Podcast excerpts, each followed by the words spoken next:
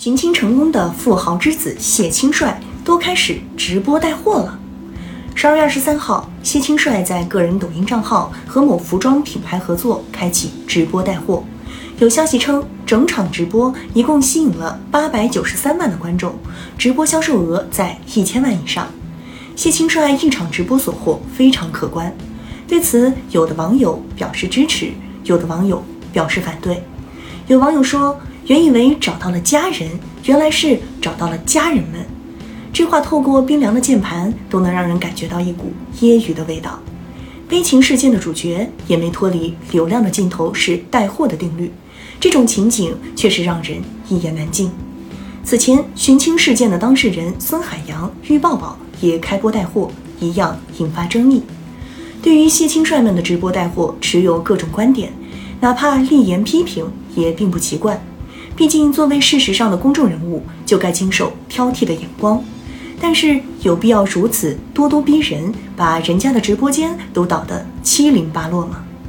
有网友说，网友是否有点过分眼红嫉妒了？他又没有做违法的事情，不喜欢的话划走就行了，为啥还要不断去举报呢？不明白这都是什么心理？别人都可以直播带货，他为啥不可以？直播带货作为一种新的业态。具有显而易见的合法性，不存在其他人直播带货就正当，而一旦打上谢清帅的烙印，就变得不堪的道理。当然，一些网友的举报或投诉的确师出有名，否则平台也就没有受理的必要了。有报道指出，当晚直播中，品牌方就因种种原因委婉叫停过直播。也有人指出，谢清帅直播带货玩各种砍价套路，令人反感。如果说谢清帅真有什么需要面对的问题的话，那就是如何在运用市场手法的问题上进一步赢得粉丝的认可。而那些对他的直播带货持赶尽杀绝意识的人，应该自我反思和抑制一下。某些举报和投诉，目的可能不过是希望谢清帅感受到巨大的压力，最好自己收手。作为一个人生经历无比坎坷的人。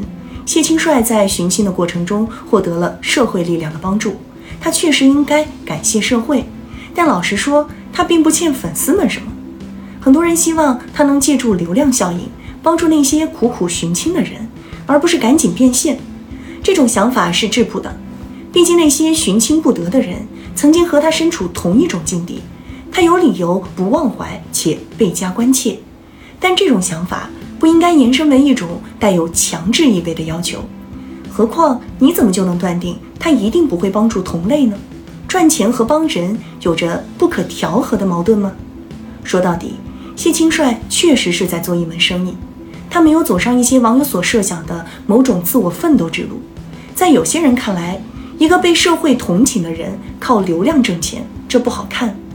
但一来，世上并没有完美的悲情角色。我们也无法用主观的方式塑造这样的角色。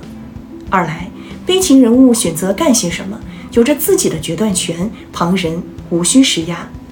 咱倒是觉得，一个以苦难色彩著称的人物，有朝一日换了一种轻快的模样出现在公众面前，这更符合苦尽甘来的民间哲学。可以看不惯，但也别抢着去摁掉他人的行动键。